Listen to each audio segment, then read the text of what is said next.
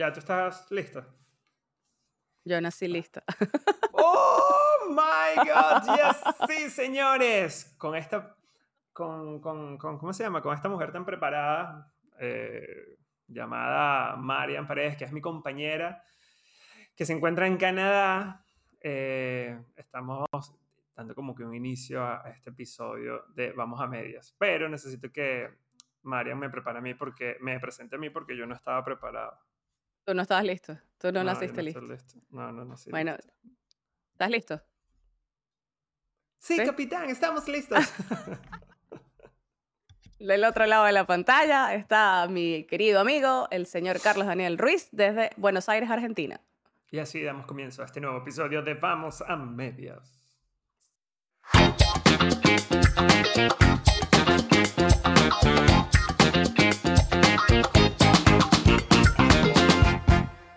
¿Qué tal, María? Todo bien, señor. ¿Cómo eh, estuvo sus carnavales? Estuvieron, estuvieron sabrosos, vale, estuvieron sabrosos. No, estaba bueno, me desconecté un rato, to, to, to, me reencontré con la naturaleza. Qué envidia, aquí eso no existe. No existen los carnavales. No. En, Perú tampoco, me parecía raro que Perú no... Creo que había una, una región de Perú que tenía, pero el resto no, o sea, no es que era feriado ni nada de eso. Ok, ok. Sí, los carnavales no son tan populares en el mundo, por lo que veo. Nada más en Bueno, Brasil, en España. En España creo. en y España, en, Portugal. Venezuela, acá en Argentina. Argentina y Venezuela tienen los mismos casi que días feriados. O sea, son mundos paralelos Sí. en ese sentido. Tienen la misma cantidad de días feriados. Pero, Eh. pero aunque es feriado en, en Argentina, no recuerdo, este, es feriado así de por carnavales y la gente se disfraza. No, no se disfrazan. Mm, no, no sé, no, sí, no. No veo mucha gente disfrazándose, la verdad. Exacto. Capaz no he estado tan pendiente. Hay, mm, hay sitios donde hacen como... Uy, se me olvidó la palabra, creo que son murgas. Sí, perdónenme porque siempre se me olvida. Pero eso no es lo de es- Panamá. La murga de Panamá. No, no, no, no. Y, y entonces se reúnen y tocan eh, y hacen como, sí, tocadas cada como que sector, por lo Un menos. ojo. Claro, sí, eh, pero nada más, nada más en capital. No lo he visto fuera de capital. O sea, Ah, no, fuera de la ciudad de Buenos Aires. Em, y bueno, entonces como que, digamos, cada barrio, cada sector tiene a una representación. eh, y esa representación, entonces bueno, hacen como si fuese un intercolegial de, gai- de, de gaitas, más o menos, pero con esta gente tocando tambores. Mm, perdonen mi ignorancia porque la verdad les debo la información posta a posta porque no me acuerdo ahorita cómo es que se llaman, pero salen con los tambores, es así como... ¿Viste la de Matador? ¿Te acuerdas la Ajá. canción de Matador de Los Fabulosos que es así como una... Sí. Empieza como, bueno, más o menos con ese Yeah. ritmo. Y es parte Eh, de la barra del Caracas también. Y es parte de la barra del Caracas también. Sí. Eh, que por cierto, barra del Caracas, pa' intensa, ¿no? no, hay peores. El- Yo era de la pa- barra. Yo, yo estuve muchos años, o sea, que me sentaba en donde iba la barra. ¿En qué así sector de de- la barra? En donde estaba la barra. O sea, yo me Claro, sentaba y atrás estaban los tambores. Atrás Ah, estaban bueno, los pero- timbales, los tambores, la vaina. Sí. Yo estaba detrás de la arquería. Siempre me sentaba ahí.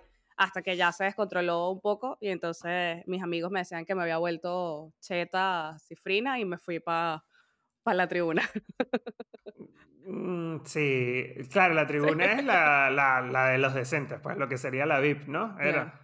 Ok. Bueno, eh, Eh. dentro de la tribuna estaba la VIP. O sea, te, te diferenciaban por un brazalete. Y entonces, Sí. si ibas con el brazalete, tenías que si birras gratis y no sé qué, te la llevaban al, al- asiento. Pero para esa sí no iba siempre, sí, tampoco, tampoco tanta plata. Sí, sí. pero sí. yo, yo fui mucho tiempo en la barra, pero después ya como que fue intensificándose. O sea, recuerdo que había momentos así como que, vaina, pero canten, y como que te estuvieran regañando. Es como que, ¿qué te pasa, pana? O sea, Sí, yo vine a sí. disfrutar la vaina, ¿entiendes? Claro, sí, Entonces sí, sí. ya... Es que ya eso es lo que a mí no me gusta cuando comienza ese nivel de, de Intensidad. fanatismo, intensidad terrible. Mira, cosas para intensa el fútbol. Y me disculpan Sí. los... Yo, yo, bueno, capaz porque yo no soy tan fanático del fútbol. Eh, sí iba, por ejemplo, a los partidos del Caracas Fútbol Club en alguna ¿Sí época. fuimos? pero- Fuimos varias veces. Sí, y creo que, pero te voy a ser sincero, yo creo que fue más por una moda, pues hubo una tendencia en la claro, que se para mí era un, claro, y era como un espacio diferente del- de las quizás Exacto. pocas ofertas que habían en Caracas, digamos. Entonces yo lo veía como un espacio bien entretenido donde te conseguías con mucha gente, eh, amigos o comunes y tal, y te podías tomar algo, porque en Venezuela se puede tomar en el estadio. Acá, ¿sabes que acá no se puede tomar dentro del estadio? Coño, sí, si arman esos desastres sin tomar, imagínate tomando como serie. entonces lo que hacen, entonces lo que hacen, los argentinos hacen algo que cualquier venezolano también haría. Toman afuera. es? Exactamente, amiga. Ustedes el carro. Comienzan a tomar que si tres horas antes y llegan todos rotos, claro. Llegan todos rotos adentro. Sabrositos. Ah, bien sabrosos a su, a su estadio, a, bueno, a, a, gritar, a, a hinchar y todo este tema.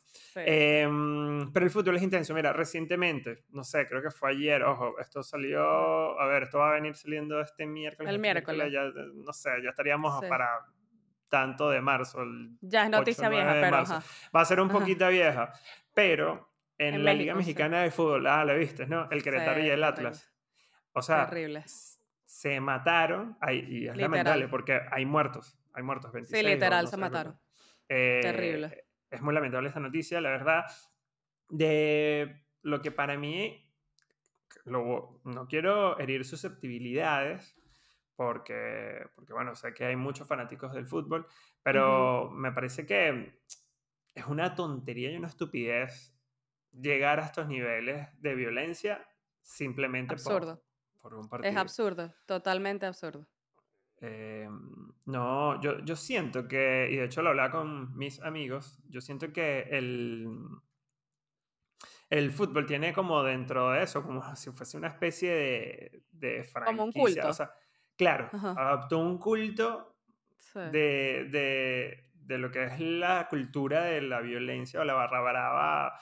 Eh, Inglesa. De defender exactamente, de los hooligans. De defender esa como que ¿sabes qué? A mi equipo nadie le va a gritar esto o nadie... Y donde la fanaticada forma parte de, ese performance, digamos. O sea, abajo está en la cancha, los jugadores se tienen que matar tipo, por la camiseta y nosotros acá en la barra nos tenemos que matar también por la, por la camiseta. Y Tú sabes que, dato curioso, mi primera vez en el estadio de fútbol en Venezuela eh, fue un Caracas Táchira. Pero eh, mi papá, mis hermanos, todos son del Táchira. Y fuimos del lado del Táchira, pues de, de la barra visitante. Y mm, estando en la barra, o sea, yo nunca, honestamente, ni sabía del fútbol de Venezuela, pero bueno, era así como que, bueno, yo vivo en Caracas, le voy a Caracas. Entonces, fue como que, bueno, fui, al, fui a la barra y como que vi la vaina así, y claro, eh, fue la cosa del alcohol, ¿no? Y mm, eh, ese juego, yo creo que iba, como que el Caracas metió gol y el Táchira no. Y en lo que metieron gol fue así como que switch, así, horrible. Sacaban la, como gaveras debajo de las sillas y lanzaban las botellas así. O sea, era una se montaron en las barandas así, bajaron las, las banderas. Eso fue un desastre. O sea, que yo estaba así que yo ni siquiera esperé que, o sea, me fui antes de que se acabara. Mi papá se quedó con mis hermanos y eso, y yo me fui antes de que se acabara el juego. Y no podía ni siquiera pasar hacia el estacionamiento del universitario, porque, bueno, de ese lado estaba el Caracas, ¿no? y habían unos policías, me tuve que montar por una reja, una vaina para poder llegar al carro. O sea, fue un desastre cargar una camisa que casualmente era negra como con vino tinto. Y los policías nos dijeron así como que, mira, no, o sea, tienes que quitarte la camiseta si tú quieres pasar para allá y vaina, no sé qué. Y fue como que se tuvo que poner, nos tuvimos que poner una franela encima. O sea, fue una cosa loca. Y yo decía como que, o sea, a mí me gustaba el fútbol, pero no entendía, nunca había visto esa parte de la barra, ¿no? Y era como que, ajá, pero ¿cuál es el sentido de, se supone que estás viniendo a disfrutar, o sea, es como que vayas a un concierto pendiente de caerte a golpes en vez de estar pendiente de lo que están cantando, ¿entiendes? Es como... Claro, claro, claro. Y, y, en Caracas hubo, en Vaina, en, Venezuela, en el fútbol Venezuela hubo millones de cosas así que de hecho sancionaban a los equipos y no podían entrar a las barras, jugaban a estadio cerrado.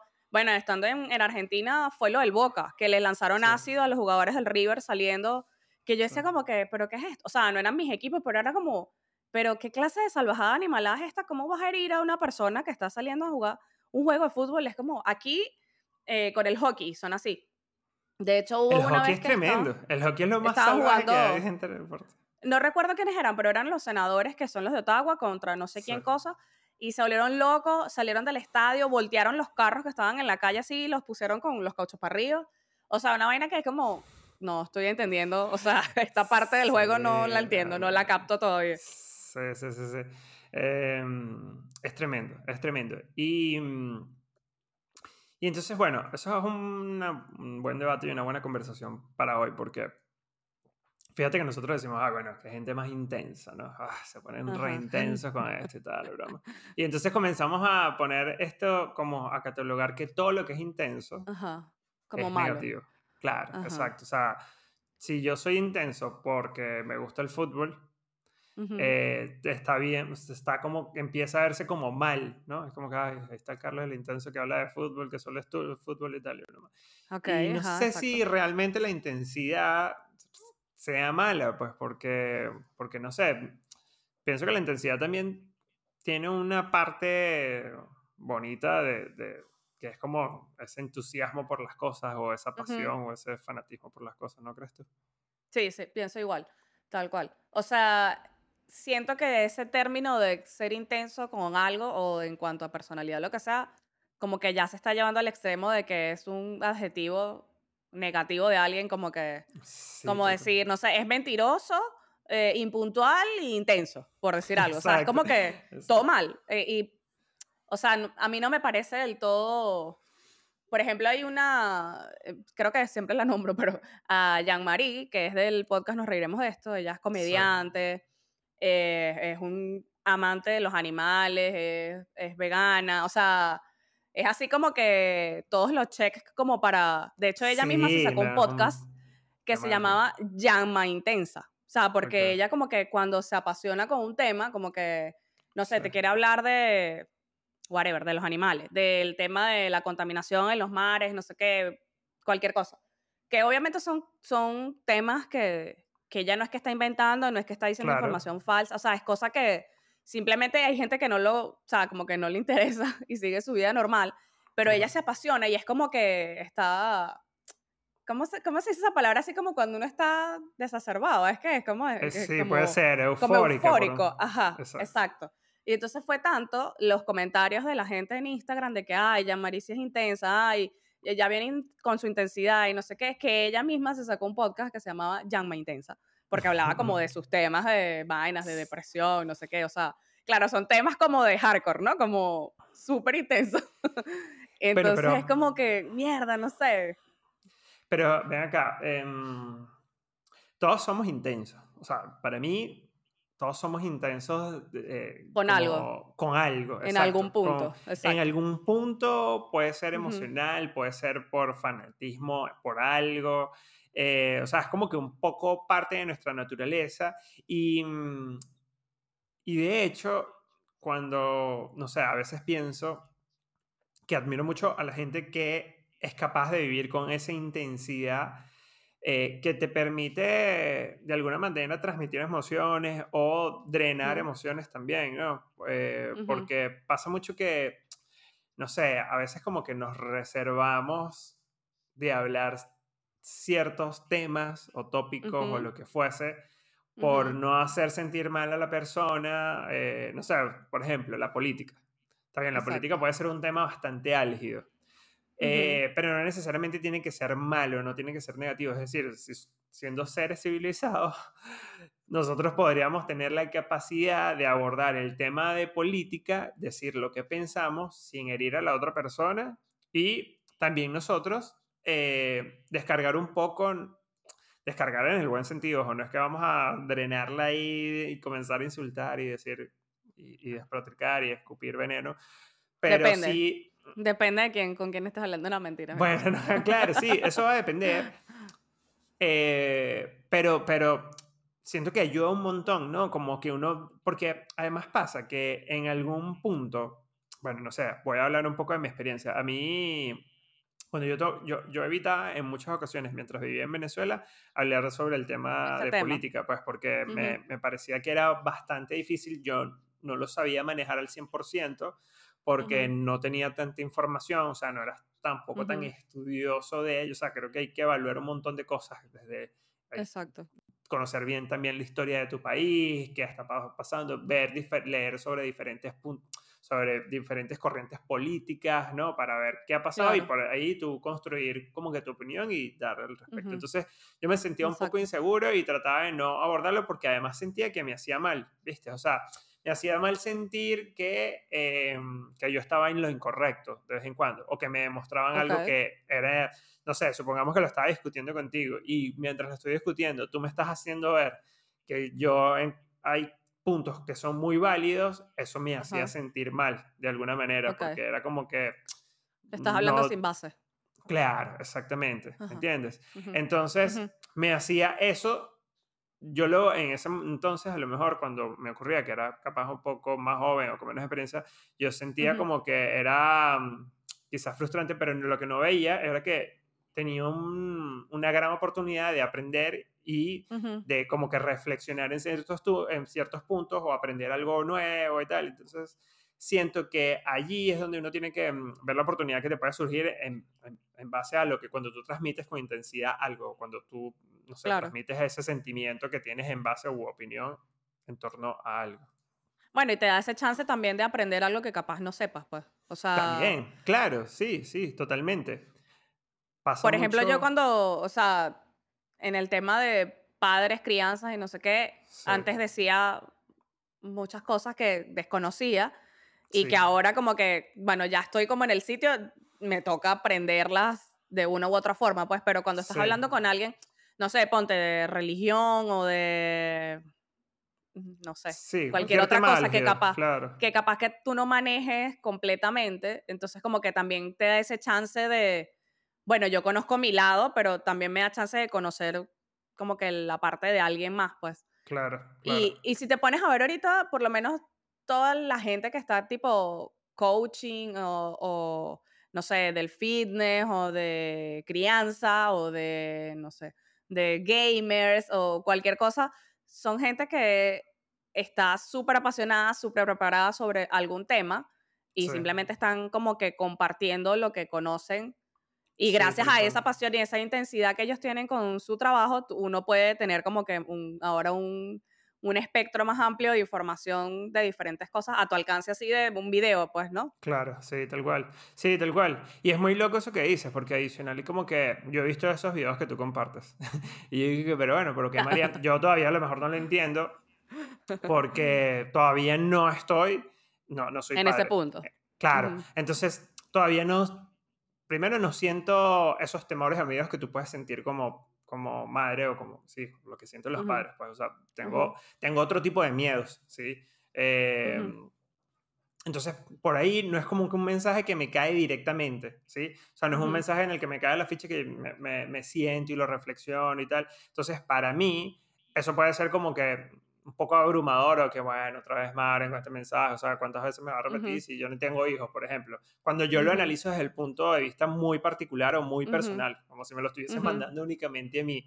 Pero la verdad es que es un mensaje que, va, que, que a otra persona le, Le puede le puede nutrir, claro, le puede nutrir un Claro. montón, porque no Claro. sabe sobre esto. Me pasa eh, también con otra amiga que es madre y postea muchas cosas en redes sociales sobre crianza. Y mm, a mí a Que veces eso es abrumador cuesta- también. Es Para mí es abrumador. Sí, para Sí. mí es abrumador, pero creo que es más abrumador aún por este mismo, porque no, no estoy Bueno, en porque ese no, proceso. no estás viviendo ese punto ahorita, pues. Claro, claro, claro, no estoy viendo Pero- ese punto, entonces es como que- Pero por lo menos hasta para mí es abrumador y lo estoy viviendo. O sea, porque es como uno viene como con un chip, ¿no? De, Exacto, de sí, sí. crianza o de educación. Que obviamente no es que voy a decir que ni que era una niña maltratada ni nada por el estilo, porque más bien mis, Cero. mis padres me tenían súper confianza y yo tenía la confianza de poder decirle a ellos cualquier cosa. O sea, yo me acuerdo la vez que le dije a mi mamá y que, mira, mamá, sabes que yo fumo. y era como que mi mamá y que, what? ¿Sabes? Cosas así como que, pero yo tenía la confianza de que sabía que les podía decir. Me, me acuerdo cuando me tatué también la primera vez, fue así como que estaba recién tatuada y era como que me lo hice a escondidas, que no está bien, no digo que esté bien, Claro. pero era como que, mierda, o sea, a mis papás no les gustaban los tatuajes, no les gustaban los piercing, pero mi papá fue el que me llevó a ponerme el piercing del ombligo, ¿no? Por ejemplo, o sea, Claro, claro, claro. estaba tanta confianza que yo dije, bueno, tengo que decirle, juro, porque Claro, íbamos para la claro, playa sí. y me lo iban a ver. Sí, sí, Y era sí. como que, eh, bueno. Pero yo estoy en ese punto y hay tanta información de cosas de crianza que en algún momento dices como que, marico, la estoy como cagando, ¿entiendes? Es como que sientes que estás siendo como bombardeado y a la vez te sientes juzgado, que como dices tú, no es que es un mensaje para mí directo, claro, claro, pero es como que, mierda, loco. Pero entonces ves otro que te dice como que, mira, si está bien que un día grites, está bien que un día te reboses. O sea, la idea es que vuelvas atrás y vaina y recojas las cosas y le expliques al niño y no sé qué.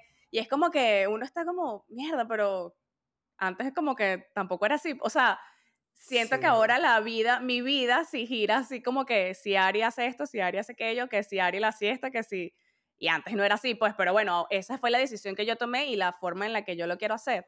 Pero yo estoy segura que mucha gente se debe sentir, por lo menos yo soy burda intensa con el tema de la silla. O sea, para mí es un tema que no es negociable. O sea, o va en su silla, en el carro, o no va en carro. ¿Entiendes? Vamos caminando, vamos en el coche, hasta en un autobús, en su coche ella con su cinturón, pero no, no es un tema para mí negociable. O sea, es una vaina de, de que es seguridad, ¿entiendes? Y si, o sea, uno cuando estaba chamo no iba en silla, yo, o sea, yo iba atrás brincando, saltando, de la para otro, acostada, dormía. Brincabas de adelante para atrás, manejabas un rato. Casi, no, mentira. Pero yo recuerdo nosotros teníamos un, mi papá tenía un Fiat Tucán y sabes que ese se podían bajar los asientos y quedaba como a lo largo. Y yo recuerdo un viaje a San Cristóbal que la vaina iba acostada así y me pusieron con unas almohadas, una vaina, y yo iba ya acostada, las maletas al lado, una perrita, una vaina, y era como, hubiese podido pasar cualquier desgracia por yo ir así. Pero eso lo sé ahora. Y gracias a los videos, las redes sociales y no sé qué más. Hay gente que no lo entiende. O sea, yo soy así que soy tan fastidiosa, fastidiosa, intensa en ese tema que he visto hasta a mi gurú Sacha Fitness en el carro con la niña mal amarrada o con la bebé en brazos en un carro que se está estacionando y es como, le he escrito, o sea, eh, como que, ah, ese chito, o sea, con respeto, obviamente no, coño, ¿qué bolas tú? Eres una mala madre, no. Y a la gente llegaba a mí, que estaba así que se embarazada, le recomiendo una cuenta que es súper buena, valga la publicidad que no me están pagando, pero es una chilena y la tipa está súper certificada, se llama arroba en su silla. A todas las personas allegadas a mí que están embarazados, este, mujer, hombre, lo que sea, este, les mando la cuenta como que, mira, o sea, te recomiendo que veas esta cuenta o cuando ya tienen los bebés o veo que lo montan mal o lo amarran mal, le mando la cuenta así como que, o sea, no te voy a decir qué bolas lo estás amarrando mal, pero te voy a dar la información como para que capaz no la sabes, porque la gente que no... Que eso es un buen punto, porque... Si no tienes un bebé cerca de alguien así ha llegado, no sabes cómo es la silla, cómo montarlo, cómo instalarlo, cómo sentarlo, o sea... Claro, eso es un buen punto, porque dentro de la intensidad que es como yo lo manifiesto como que, bueno, expresar un sentimiento, una opinión o, vivir algo con una emoción en particular.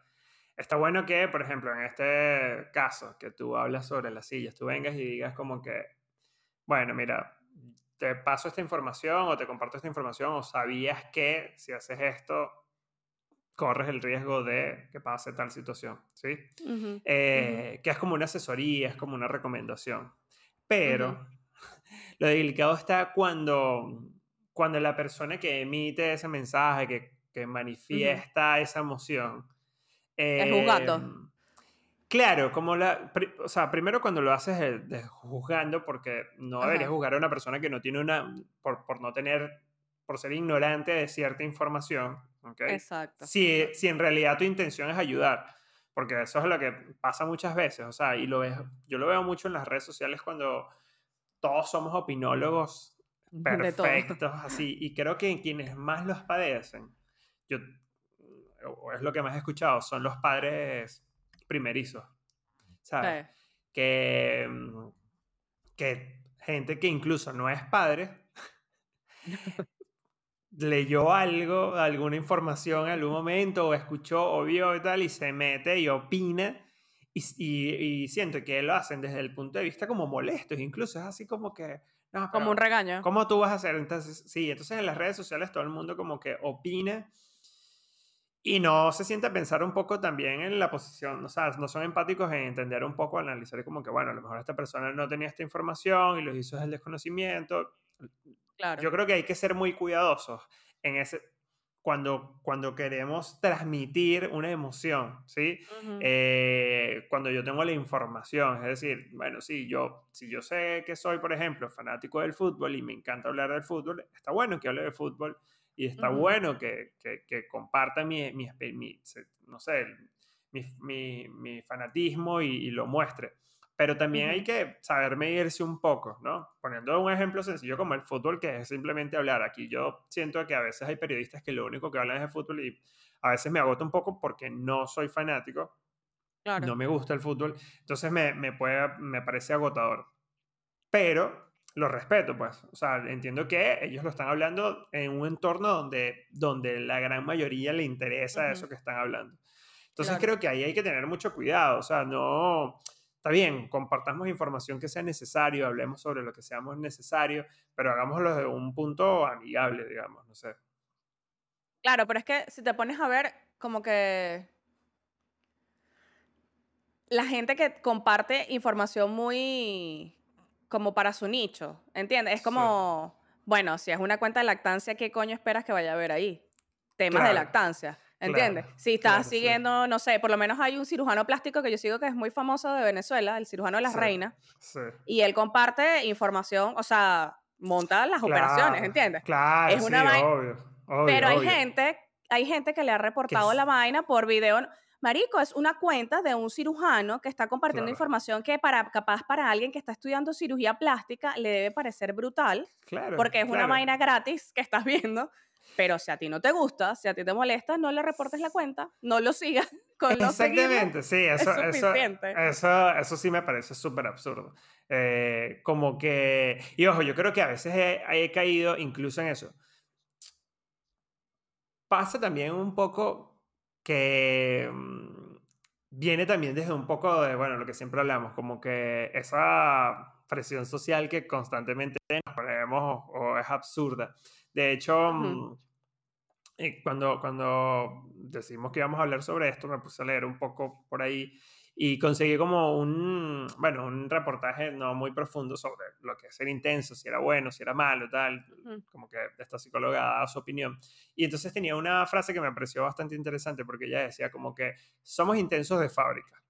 Em, pero después nos comportamos para ser aceptados socialmente, es decir, nosotros como que buscamos la aceptación del otro y entonces por eso tratamos de cuidarnos de algunas cosas. Entonces, por ejemplo, yo comienzo a seguir una a alguien en particular. Y me parece que esa persona, lo, el contenido que genera o no sé, sí, cualquier cosa, o sea, no, no es algo que sea de mi gusto o afín, yo siento la presión de, de no eh, o sea, yo sé, claro, no, y, y, esa presión como que, bueno, no, no lo dejo de seguir porque es alguien que es conocido y cómo lo voy a dejar de seguir, ¿viste? O sea, se puede sentir mal o lo que fuese. y la verdad es que no, no, no, tiene sentido porque si igual la estás pasando mal por, por, los contenidos que sube, por las cosas que hace, Pero, no.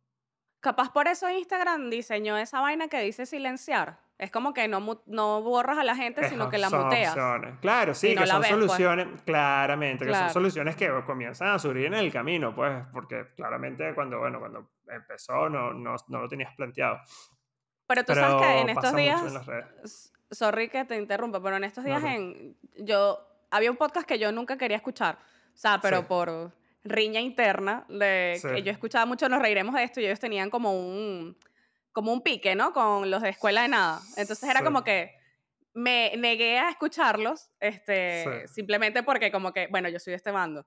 Pero los de esta gente han dejado de publicar cosas y necesitaba ver algo, ¿no? Y entonces como que puse uno de estos de, con los mesoneros y me quedé enganchada ahora con los de la escuela de nada. Y en estos días hicieron una, una capítulo y decían como que apoyo incondicional, ¿no? Y entonces era un caso así como el que estás planteando. Ponte, tengo un amigo que ahora es, no sé, eh, influencer de cualquier cosa, de, de alguna vaina. Y entonces ellos decían como que, ¿qué es peor? Que no te diga nada de tu contenido, ni bueno ni malo, o que te diga como que, coño, marico, o sea, esta vaina la estás cagando ahí, la luz está feo, o se escucha chimbo, o la cámara, o algo así, o ese ángulo o, O sea, ¿hasta qué punto es como que un apoyo incondicional y, y qué tanta confianza puedes tener tú con alguien de decirle como que... O sea, porque es como que si no me dices nada es porque estoy asumiendo que no lo estás viendo. Claro. O sea, ni bueno ni malo. pero no lo estás viendo ni siquiera. Claro, Entonces es como que, ¿me estás apoyando o no me estás apoyando al verlo o al no verlo? Era como que, como que ese debate ahí, ¿no? Y es como, y entonces uno de ellos decía como que, coño, yo prefiero que me digas como que, verga, no sé, no estoy viendo tu vaina porque no me gusta o porque no, no es como que lo que yo estoy interesado en ver, o, o, que por lo menos lo veas y me digas algo, o sea, como que, coño, te quedó fin ese capítulo de ayer o algo así, pues. Pero es como que, que no me digas nada, es como, como que me estuvieras ignorando, ¿entiendes? Es como que... O sea, claro, claro, claro, sí, entiendo el punto. Igual es, es difícil porque también desde el... O sea, no sé si tampoco estamos preparados para recibir una respuesta, ¿no? O sea, como que... Claro. Sí, está bien. Yo quiero que me seas honesto. Y si la respuesta no es la que yo me estaba esperando o no es la que me gustaría, puede que no me lo estén diciendo desde mala onda ni de un mal lugar, pero duele como un poquito en el ego, como que, uy, pero si yo, eh, si, si, yo disfrutaba haciendo esto, si yo creí que lo estaba haciendo bien, que puede estar fallando y tal. Y es cierto, pues yo siempre, bueno, acá en este podcast lo decimos ustedes nos quieren, a nosotros queremos que en este podcast nos siga y nos escuchen las personas que realmente sienten afinidad con lo que estamos haciendo. Yo sé que hay un montón de gente que puede que nos esté escuchando para apoyarnos y lo agradecemos un montón, pero también es entendible que no sea un contenido para todo el mundo, pues, ¿entiendes? Porque, claro. porque vamos o que no te guste, pues. Claro, porque ahí entramos en, bueno, estos son intensos porque hablan siempre del mismo tema. O sea, pasa mucho, me, me, cayó ahí la ficha cuando hablaba sobre, por ejemplo, esta chica Jean-Marie, sobre el veganismo y todo eso, porque yo creo que el veganismo es, o el vegetarianismo, es como uno de los temas más sensibles, donde yo comencé a darme cuenta lo intenso que somos los seres humanos. No solo, no, no, ojo, no del lado de los veganos, o sea, no del lado de los que defienden la postura del veganismo o del vegetarianismo, sino al nuestra, del que come la carne. Somos las personas más intensas. Y me di cuenta, incluso un poco por mí, porque me acuerdo que en un círculo estábamos, estábamos en un grupo de amigos acá en Argentina donde, bueno, imagínense, la carne es casi que sagrada. O sea, aunque también yo no tengo Aunque hay muchos sitios veganos. Claro, hay, claro. muchos sitios vegetarianos. hay mucha cultura vegana y no sé, voy a tirar un dato aquí muy al lado de los pelos, sin fuentes, sin datos y nada, pero me atrevería a decir que la cultura vegana es mayor a la que existía en Venezuela que yo recuerde. O sea, yo el veganismo lo estoy entendiendo acá. Para mí alguien vegano en Venezuela era casi que alguien practicante de algo muy raro que, que, de una secta. sabía, claro, ni siquiera sabía que existía, ¿sí? Em, y entonces, me, eh, nada, en una reunión social todos comiendo y tal, y una sola persona que, que no, que era, ni siquiera era vegana, era vegetariana, no comía carne.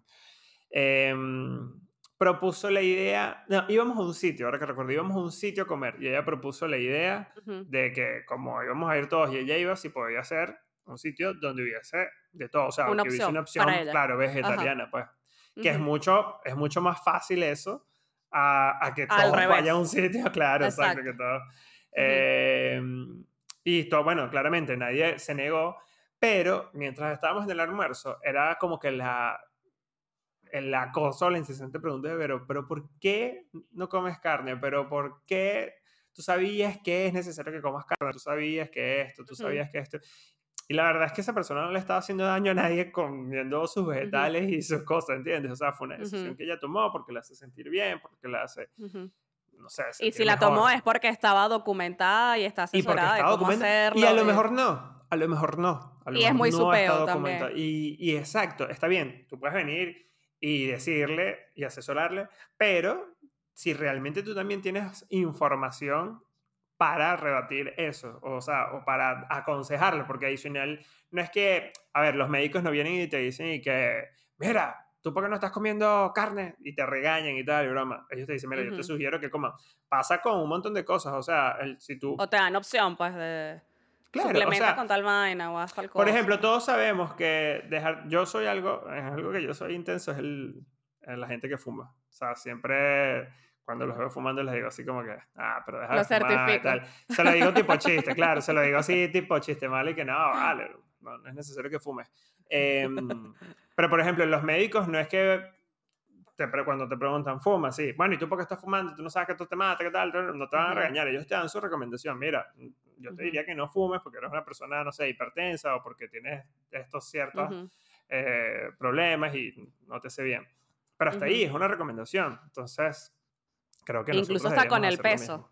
Incluso hasta con el peso. Sí, Cuando no es saludable. O sea, es como que, mira, no estás en un rango tal Claro. vaina. Yo te recomendaría bajar tantos kilos o lo que sea. O cuidar la alimentación. O, o un pendiente con el ejercicio. O sea, tal no es así como un regaño, pues. Pero Tal cual. sí, en ese tema de, de- Pero si te pones a ver, ha- hay muchos memes de, por ejemplo, cuando pega una serie, tipo Game of Thrones, Sí, que fue así como yo me rehusé a ver Game of Thrones hasta ya después y que bueno, ya voy a... caí en la broma. y- sí, Pero pasa lo mismo con, que sí, Herbalife, con, sí. con los corredores, con la gente que empieza a correr así de running, de verdad, ¿verdad? Sí, sí, sí, sí. con la gente que empieza a ir al gimnasio, con la gente que empieza, no sé, que deja el azúcar, que deja el gluten, que, o sea, es como que siempre quieres estar juzgando de alguna u otra manera lo que está haciendo la otra persona, pues. Y es Claro, como que, sí. verga, no sé, es como chimbo, pero, pero está, o sea, yo entiendo a la gente que, que se pone, inten- o sea, yo veo como que la intensidad es como, ahí va con lo de apasionado, ¿no? Como que, no sé, te Sí. apasionaste por el tema de los animales, de cómo se producen los productos animales que tú consumes y te das cuenta que no está bien y decides, bueno, sabes que a partir de hoy ya yo no voy a consumir más, no sé, lácteos, carnes rojas y qué sé yo, cualquier cosa. Pero entonces la gente como que viene a juzgarte. Por lo menos Yamarir decía una vez así como que compartió un, no sé, ella a veces compartía como lo que comía, ¿no? Porque cuando e- ella era como que pesetariana primero, o sea, como que Sí, comía, eh, sí. todavía comía Solo huevos, peces. lácteos y, y peces, este, o sea, lo que no comía era carne, pollo y no sé qué otra vaina, algo así era. Y cuando ella cambió de ahí a ser vegana completamente, ella empezó como a compartir, ¿no? Tipo, porque claro, bajó muchísimo de peso y la gente empezó como que, verga, estás enferma y tal, ¿qué te pasa? Y no sé qué. Entonces ella empezó a compartir, se asesoró con un médico vegano especialista, va, eh, compartía como que sus comidas y tal. Y entonces ella decía, la gente me escribe, o sea, yo pongo una story de lo que estoy comiendo, no sé, mi ensalada, con mis guisantes, con lo que sea, para complementar la proteína, bla. Este, y la gente le escribía y que, coño, pero tan bueno que es una carne, o tan bueno que es un chorizo, valga el chinazo. Y, van, y ella Sí, decía sí. como que, pero, o sea, yo no, yo no me estoy yendo a tus fotos a decirte, coño, cómete una ensalada en vez de comerte esa Claro. vaca, ¿entiendes? O lo que ¿Por qué sea. O que- mira, métete esa camisa por dentro. O peínate. O, ¿Entiendes? Somos opinólogos de todo. Eso, so- eso sí entonces, eh, tenemos. Ella decía como que, o sea, y después dicen que la intensa soy yo, o sea, esta es mi cuenta, Claro. yo soy vegana, yo soy no sé qué, en mi cuenta yo comparto de eso, y ya tú lo sabes porque en mi, histo- en mi vaina, en mi bio, en mi, biogra- mi biografía, yo coloco que soy vegana, que soy no sé qué, que soy no sé más. Entonces, ¿qué esperas conseguir en mi cuenta? O sea, no vas a conseguir una parrilla, por ejemplo. No, sí, Entonces es como que, bueno, cuando empezó ahorita lo del tema de que no es gracioso y no es chiste y no es el tema de la guerra en Rusia Sí. y Ucrania, Sí. los memes que eran, los memes eran como que, ah, bueno, me cansé de ser epidemiólogo no sé qué vaina, ahora voy a ser experto en Sí, política, sí. no sé qué vaina. y es como- Internacional, sí, sí, Y es verdad, es verdad, todo el mundo a- atacando a los otros porque no sabes, porque no sé qué, y uno ni siquiera está viviendo allá ese peo que ni siquiera sabes bien cómo se está Claro, sí, sí, desarrollando. sí, sí. No, somos, eso sí, somos como que opinólogos de todo, nos metemos en todo con, sin, sin, sin mucha propiedad.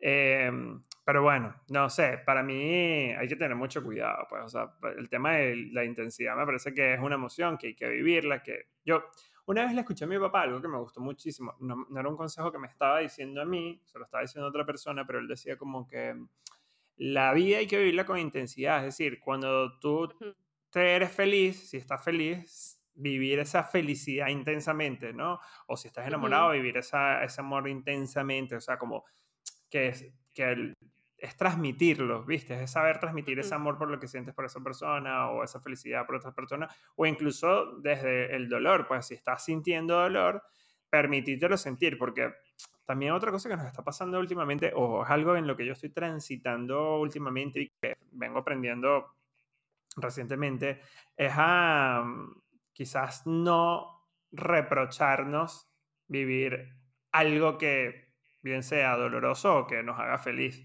¿sí? Em, no sé, por ejemplo, me pasa que, no sé, tengo unas vacaciones, por decirte. Entonces es como que, bueno, me merezco estas vacaciones, como que te lo cuestionas, ¿no? Cuando en realidad te lo puedes permitir, claro, sentirte culpable. No, no te sientes culpable, te las mereces, aprovechalas, disfrútalas, siéntete feliz de disfrutarlas, de, no sientas remordimiento, no te des látigo por esto, ¿sí? Eh, y desde el duelo también, es decir, te sientes mal, bueno, está bien. A los hombres, viste que típico que nos dicen, no, los hombres no lloran, no puedes llorar y tal, pero bueno, ah. ¿cuál es el problema si lloras? ¿Cuál es el problema si, si te sientes mal, si te sientes caído? Ese nivel de intensidad con el que se tienen que vivir las emociones, está bueno liberarlo. Porque eso es lo que nos permite sanar también. Pero exacto, eso de vive intensamente, de hecho hay un montón de, ¿cómo se dice? Frases motivacionales y cuadritos y no sé qué. Pero entonces, si vives intensamente, entonces también lo ven como mal, ¿entiendes? Es como que... Claro, no, es que, claro. Pero no sé si, eh, o sea, siento que no todo el mundo se arriesga a hacerlo, o sea, a vivir algo intensamente, sea, sea bueno o sea malo. Pero también, o sea, por eso están como, ¿cómo se dice? Como retraídos, ¿no? También, como de me van a juzgar o qué van a decir o... ¿Sabes cuál creo yo que es la clave? La clave es la recepción de ese mensaje. Es decir, yo creo que todos tenemos derechos a vivir con intensidad. Es decir, Lo que si, sea. claro, no sé, yo soy amante del fútbol y quiero cantarlo y hablar únicamente de fútbol. Bueno, perfecto. Ahora, el otro tiene también la libertad de escucharme a mí hablar de fútbol o simplemente abrirse y decir, mira, no me acerco, no me junto con Carlos porque Carlos es un fastidioso que lo único que sabe es hablar de fútbol, no sabe. ¿Entiendes? Porque para mí hablar de fútbol a lo mejor me hace súper feliz. Al otro no le hace feliz y está como que mm, siendo educado o está no sé, acudiendo, respondiendo a un compromiso social, el de siempre escucharme, hablar de fútbol, pero si no te hace feliz, ábrete y ya, pues, o sea, es como lo mismo que pasa en las redes sociales. Esta cuenta no te interesa porque habla sobre lactancia materna y tú no, no, no tienes ni intenciones de ser mamá o lo que fuese. Eh, no es que tienes que venir y escribirle y criticar al otro que, bueno, pero porque eso me parece súper no me parece ridículo eso de la lactancia materna, porque, porque es un desgaste además que es absurdísimo, ¿viste? Es como que, claro. que eso sí es algo que no entiendo de, de estos tiempos, o sea, nos gusta desgastarnos en cosas que que no, no tiene sentido que te desgastes en eso o que pases un mal rato o que te ofendas por algo que no va contra ti directamente. Es decir, cuando alguien, cuando tú, por ejemplo, subes el posteo de la silla, no es que me estás diciendo a mí, mira, Carlos, tienes que usar una silla así por si algún día montas a alguien en tu auto que sea un menor de edad. No, claramente no, me estás dando una información o, lo que fuese. Pasa mucho con los perros, pasa con la comida. Eh, siento eso, no, creo que, creo que hoy en día nos ofendemos muy fácilmente. Y entonces, como nos ofende o nos perturba o nos aburre cierto tema, entonces decidimos catalogarlo como intenso. Lo archivamos ahí como que, bueno, esto es intenso, está. Y ojo, no hago nada al respecto. Puede que critique, puede que, que, que despotrique o que hable mal, pero hasta ahí. O sea, no hago algo como para... Claro, exacto, no hago como o no me documento o la sigo o lo que fuese. Entonces, creo que hay que ser un poco más flexibles por ambas partes, ¿no? Sí, totalmente, totalmente. Yo para, para mí, o sea, como que esa intensidad va como, es como un sinónimo de alguien que está comprometido con algún movimiento o algún, eh, alguna función específica o que está muy apasionado por algún tema. O sea, me parece que también hace falta eso porque entonces no sé, si alguien no estuviera apasionado por la medicina, por las investigaciones, por... Entonces no hubiese avanzado nada, ¿entiendes? O, las cosas que se saben ahora de, no sé, de cualquier tema de crianza, de todas las cosas. Es que como todo ha ido cambiando también y eh, tienes tanta información y coño, puedes tener tu nicho ahí, tú, ¿sabes? Y que es inspirador, es inspirador porque a veces cuando, te consigues con gente que es intensa, eh, con un tema que conoce muy bien, que maneja muy bien, porque lo ha estudiado mucho tiempo, porque se ha documentado y, o lo que fuese, eh, eso es, bueno, para mí resulta en muchas ocasiones como inspirador ver cómo esa persona habla con tanta propiedad, con tanta seguridad sobre un tema que, que te hace poner o, o, te hace evaluarte si cómo te puedes preparar mejor, cómo puedes dar el nivel en ese, no sé, en ese tema específico. Eh, ¿Cómo evoluciona? ¿Cómo evoluciona? ¿Cómo evoluciona de algo, de algo, en el mismo caso de Sasha, ¿sabes? Ella siempre dice como que, mira, yo empecé en Maracaibo dando como que asesorías de nutrición, así, a la gente que sea mi familia, a mis amigas, no sé qué más y cómo pasó de ahí a ser lo que es ahora, o sea... Claro, claro. ¿Hasta dónde la llevó? No fue que no era alguien tóxico que estaba hablando algo desde, desde la nada, inventando. Sí, sí. Exacto. Se preparó, estudió, o sea, tiene todas las herramientas para y ahora lo que es. Y pasa con mucha gente, por lo menos el mismo Luisito Comunica, ¿sabes? Este youtuber mexicano. Que yo lo veo y e, él es un chamín, o sea, yo no creo que él tenga 30 años o capaz lo rozará a los 30. Sí, sí, sí. El chamo tiene un emporio, ¿sabes? Tiene como que tiene un montón de restaurantes, está montando unos en España, se la pasa viajando para todos lados, hace unos documentales así como tipo Alex Tienda también. Y es como, dude, ¿sabes todo el trabajo que implica? O sea, si yo nada más edito este video una vez a la semana y estoy así como que mierda, esto es peludo Imagínate a esos niveles, o sea, obviamente, bueno, tienen todo su equipo y toda la vaina, pero... Pero empezó así, empezó así, pero o sea, gente, exacto, un equipo pequeño, ¿entiendes? Que estaba apasionado por algo, por lo menos en los primeros, en estos días por simple curiosidad me fui como que a los primeros videos de Luisito Comunica. Y era así como él en la calle, eh, como que haciendo tipo bromas, como entrevistando gente, pero era él solito ahí, o sea, y ves ahora el monstruo que es. Claro, ha pasado varios años, eh, le ha invertido plata, o sea, Obviamente no le cayó el cielo, ¿entiendes? Pero es como, ok, él, estaba apasionado en eso, él se puso intenso con ese tema cuando YouTube no era nada y cuando en YouTube no había nadie y mira dónde está ahorita. O sea, hay, una chama que es venezolana que se llama Mariale, que de hecho es biólogo de la Simón Bolívar, creo.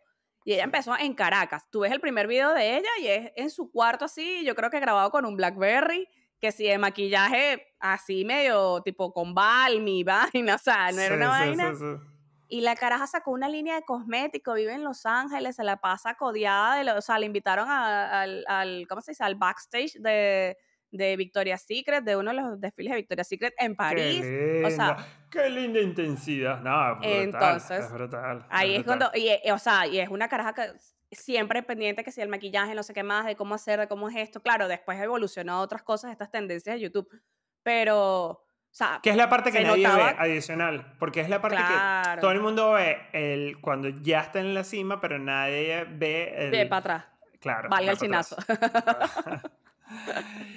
pero bueno, no sé, para mí en conclusión, la intensidad, señores, nos lleva lejos, la intensidad no está mal. No es mala. Eh, no es mala. no suena feo, lo usamos mucho, sí.